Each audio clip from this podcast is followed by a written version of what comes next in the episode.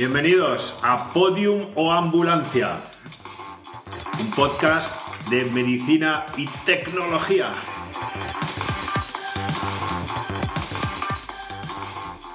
Cuyo objetivo es la triple terapia de entretener, aprender y estimular irritando.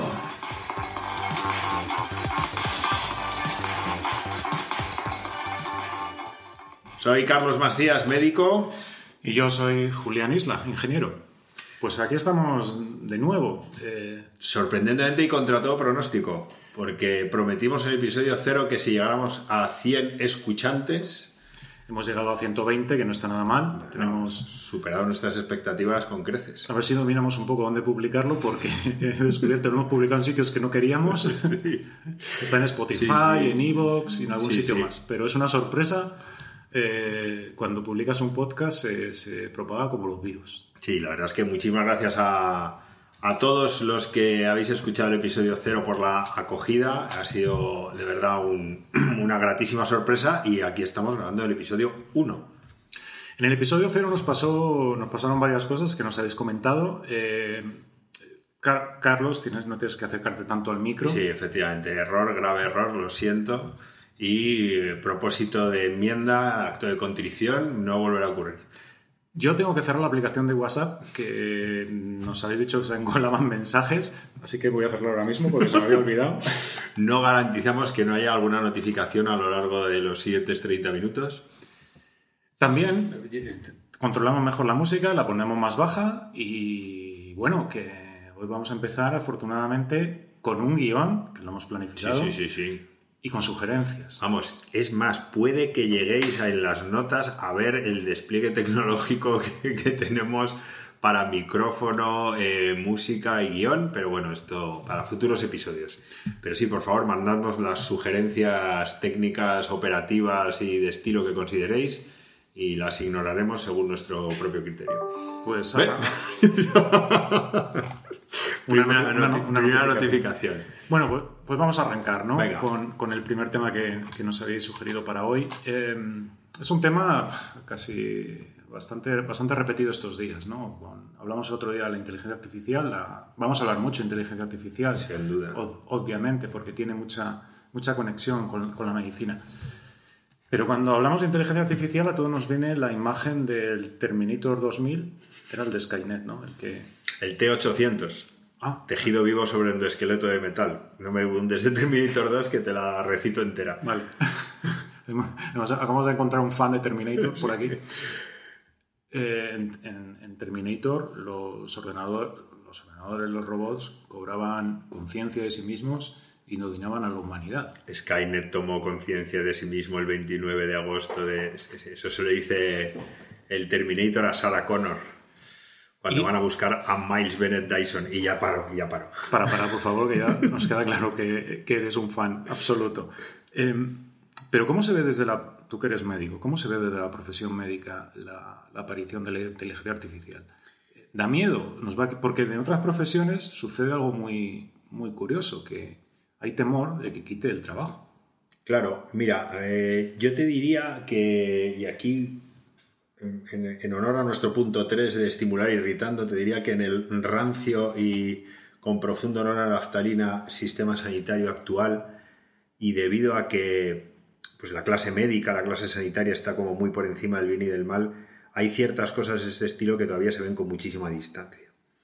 Eh, yo en alguna de mis charlas y de mis, y de mis clases, pues pongo una, una diapositiva que es un gráfico de cuándo, en cuánto tiempo la inteligencia artificial sustituirá a según qué profesiones, ¿no? Pues conductores de camión, eh, peluqueros, bueno, peluqueros los últimos, de hecho, pero pone cirujanos y pone que en 25 años, y la diapositiva tiene unos años ya, ciertos procedimientos quirúrgicos serán completamente robotizados y dirigidos por máquinas. Y curiosamente a todos los cirujanos que le he enseñado eso lo han negado y han dicho que vamos, que, no lo verán ellos ni sus nietos. ¿no? O sea que tenemos cierta resistencia interna y cierta inercia a considerarnos absolutamente imprescindibles. Yo, yo creo que, como todas las revoluciones, eh, lo curioso es que no se suelen ver. Así, yo creo que los humanos somos malos prediciendo el futuro. De hecho, solo hay que ver predicciones del pasado.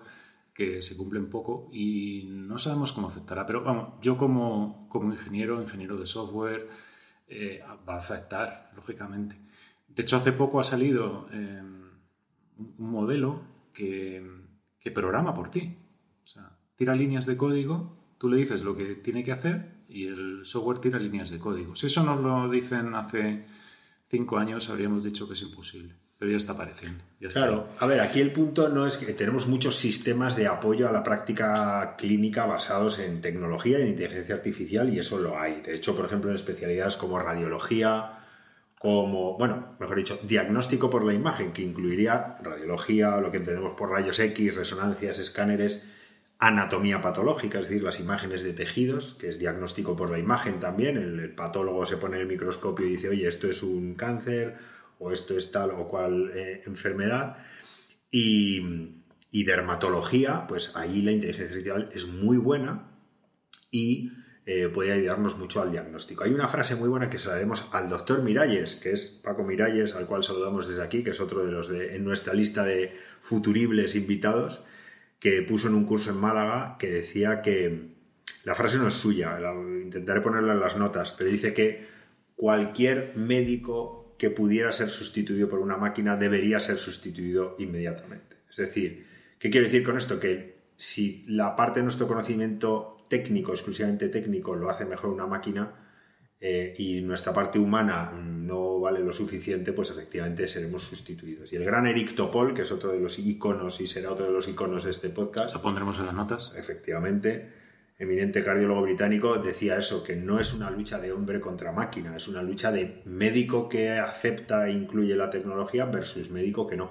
Y eso sí que va a ocurrir. Pero, respondiendo a tu pregunta, creo que en el colectivo, en el sector, eso no, no, se, no se ve venir y no hay, no hay ese miedo, esa inquietud. Nosotros, si seguimos teniendo oyentes, traeremos en sucesivos capítulos ejemplos de, bueno, lo mejor aspectos emergentes donde esto ya está apareciendo y donde a lo mejor nos enseña eh, un poquito cómo va a ser esa bolita donde veremos el futuro. A ver si conseguimos, si conseguimos verlo. Em, nos, preguntaba, nos preguntaba Alberto, un oyente que tenemos en, en, Zaragoza, una pregunta muy curiosa que yo le tengo que preguntar porque Alberto yo no, no pensaba que era que tenía conexión con la, con la, medicina, pero debe tenerla porque ha preguntado una, una herramienta, tiene una, una herramienta, una pregunta que tiene muy mala leche, que si los directores médicos, ajá, aquí tenemos uno delante, Carlos os recuerdo que es director médico, deben ser médicos o deben ser gestores. Es una pregunta... recuérdame que no, que presentarme a Alberto, por favor. Sí, sí.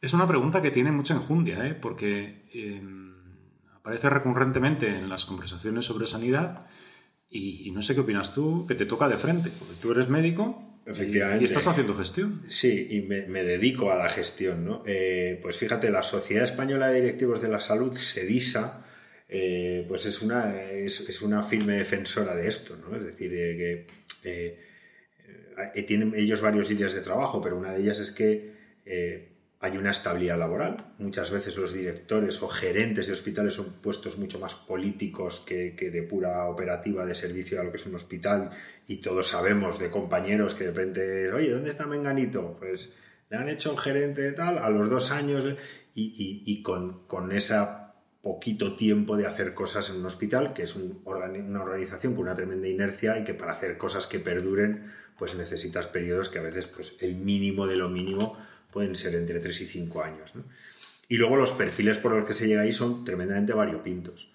De hecho, hay estudios, y, os pedimos perdón un poco porque hemos querido grabar este episodio y nos ha faltado un poquito de, preparación, pero sí que hay estudios en los cuales hay, eh, recuerdo uno, de hace unos años, en los que se estudiaba efectivamente los resultados en facturación, en calidad, en efectos secundarios de hospitales dirigidos por, por no médicos versus médicos y ganaban los médicos. Te, me estás poniendo muy serio. A ver, esto, cómo funciona de verdad? Tú estás un día en el hospital y alguien te dice, a dirigir? ¿O cómo, empiezas? Sí, bueno, pues nuestro, ¿Cómo empiezas en nuestro querido Juan Abarca, que ya sale por segunda vez, pues un día te escoge. Yo siempre digo que esto es como Jesús cuando escogía a los discípulos, ¿no? Que había un montón de pescadores y digo, oye, que si quieres venir a la movida esta rara de, convertir eh, el mundo, ¿no? Y, pero nosotros fuimos un poco llamados o escogidos pues por tener un mínimo de sentido común y capacidad de trabajo. Pero yo hasta hace muy poco tiempo decía a este respecto que no tenía ningún máster de gestión y de hecho yo me autopresento como residente de decimotercer año de dirección. Es un aprendizaje continuo y, no teníamos más experiencia en aquel momento que la asistencial, es decir, un poco apostar. Hay gente que viene de, otros mm, ámbitos, me refiero un poco a los no médicos, y gente, mm, médicos, compañeros que ya tenían cierta formación en gestión previa. Es cierto que la gestión no se toca en la carrera y no es algo, esto es un poco como los médicos en la industria farmacéutica, es decir, es algo que en tus años de carrera de especialidad nadie te enseña y que a veces, pues por pura serendipia, acabas en ello. Pero respondiendo a la pregunta, diría que en mi opinión los directores médicos deberían ser médicos bien eh, formados en gestión. Es más, te doblo la apuesta de tu amigo Alberto de Zaragoza y te diría, todos los médicos con, vamos, mm, un poquito de, longitud de, carrera, o sea, acabada la residencia, deberían tener conocimientos básicos de gestión, porque cuando conoces ese mundo te das cuenta que para si yo tuviera que volver a la asistencia, el bagaje que tengo de conocer cómo funciona todo el proceso eh, médico y todo el mundo sanitario es valiosísimo. Nos está quedando un podcast muy serio, realmente para el tono que queríamos darle. Es un tema muy bonito. Una pregunta me has dado ahí a mi núcleo de flotación. Te, he tirado la, pelota a la banda y estás corriendo por la banda como, como buen extremo, como buen carrilero. Eh, Vamos a cambiar un poco, un poco el tercio, de tercio, vamos a, con otra pregunta que nos han hecho. Es una pregunta que yo también me he hecho eh, cuando me he tocado a un hospital, y, pero no para un ingreso, sino para una simple prueba. Tú llegas, te van a hacer una resonancia, alguien viene con una batita, ahora son batitas de papel, de un tejido que como te descuide eh, se quema y sales a lo bonzo. Sí, sí, bueno, te lo colocas. Es muy erótico. Primero no sabes muy bien cómo ponértelo, si por delante o por detrás, porque no sabes muy bien qué tienes que enseñar. Tampoco tiene instrucciones, nadie te lo dice. Te cuentas en un cuartito ahí, tú muy, muy, muy tímido intentando colocártelo. Pero bueno, en general, cuando te pones una bata en un hospital, la sensación que tenemos todos es que se te ve el culo. Se abren por atrás, como como capa inversa, algo parecido, se te abren por detrás. ¿Por qué hacéis eso? ¿Por qué?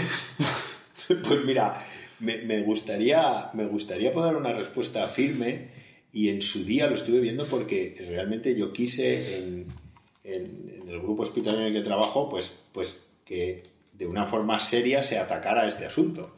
Es cierto que, y ya hablaremos en este podcast mucho más de este concepto, la gente no reclama por ello. Es decir, eh, los sistemas de reclamación o de detección de experiencia de paciente muchas veces no lo van a detectar, pero si tú lo preguntas, a todo el mundo le llama la atención. Pero forma parte de esas cosas que uno asume cuando entra en un hospital, ¿no?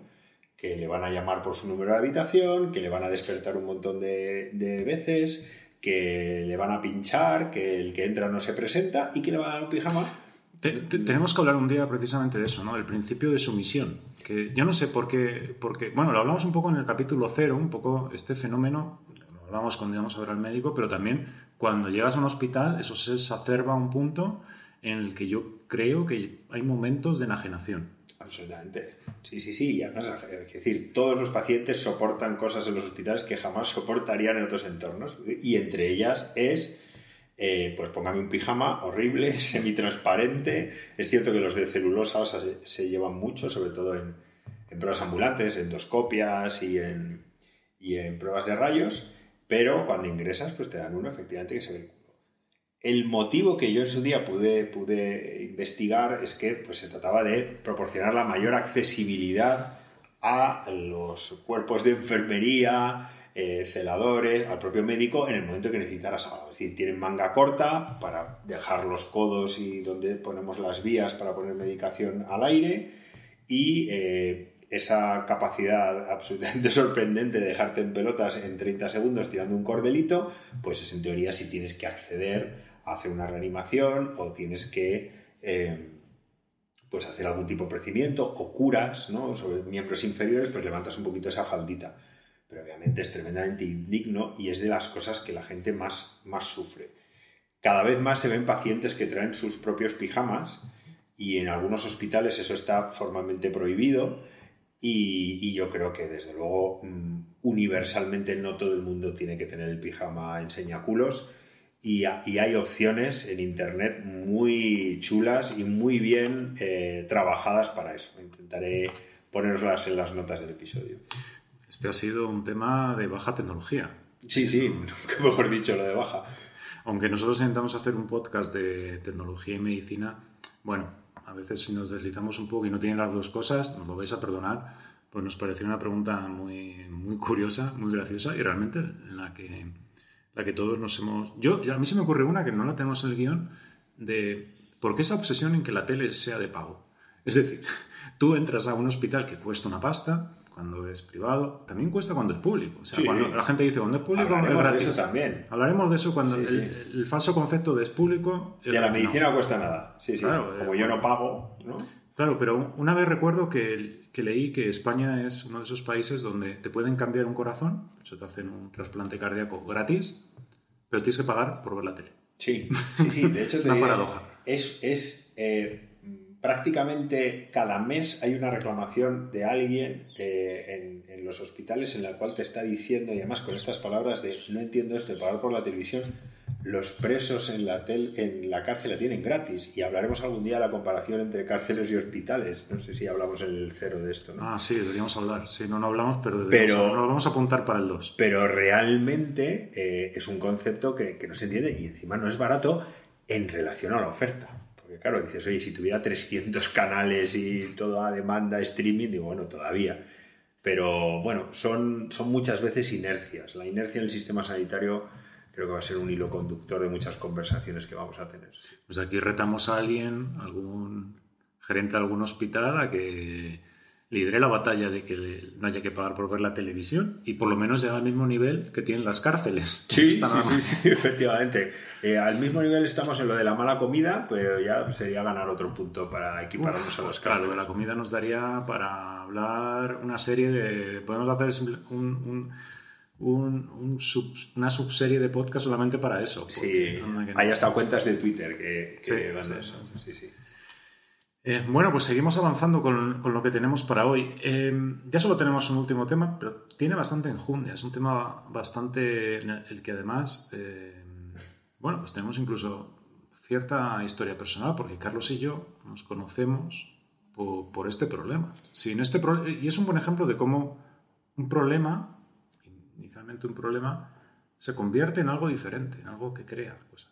Sí, sí, os dijimos en el episodio cero, a los que nos escuchasteis y los que escucháis por primera vez este podcast, os remitimos al episodio cero para reescucharlo y tener la continuidad, que bueno, pues os iríamos explicando y vamos a, intentar hacerlo en cada episodio, pues un poquito de nuestra historia personal.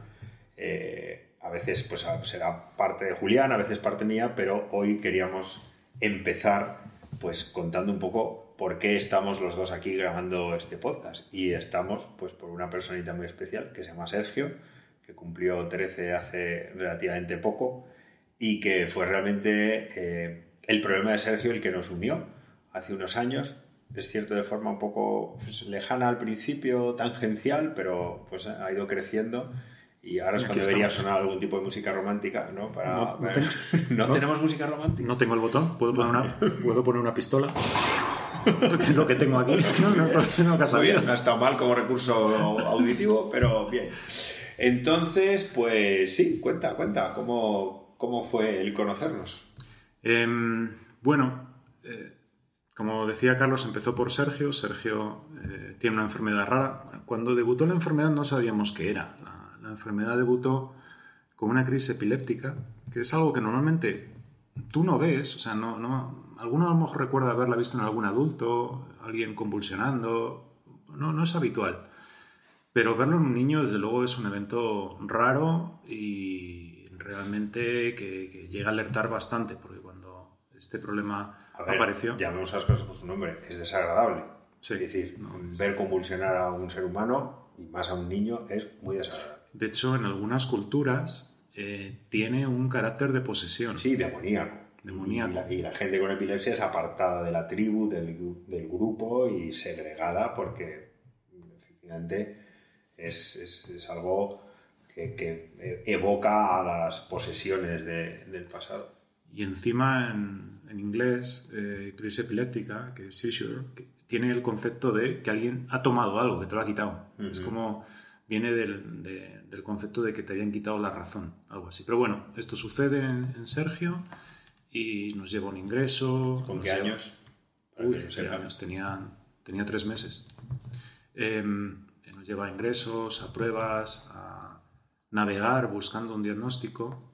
En las enfermedades raras el diagnóstico en el 80% suele ser genético, es, es un problema genético. En nuestro caso no es heredado, nosotros, su madre y yo no lo tenemos, pero desafortunadamente hay enfermedades que aparecen y en el caso de Sergio fue así.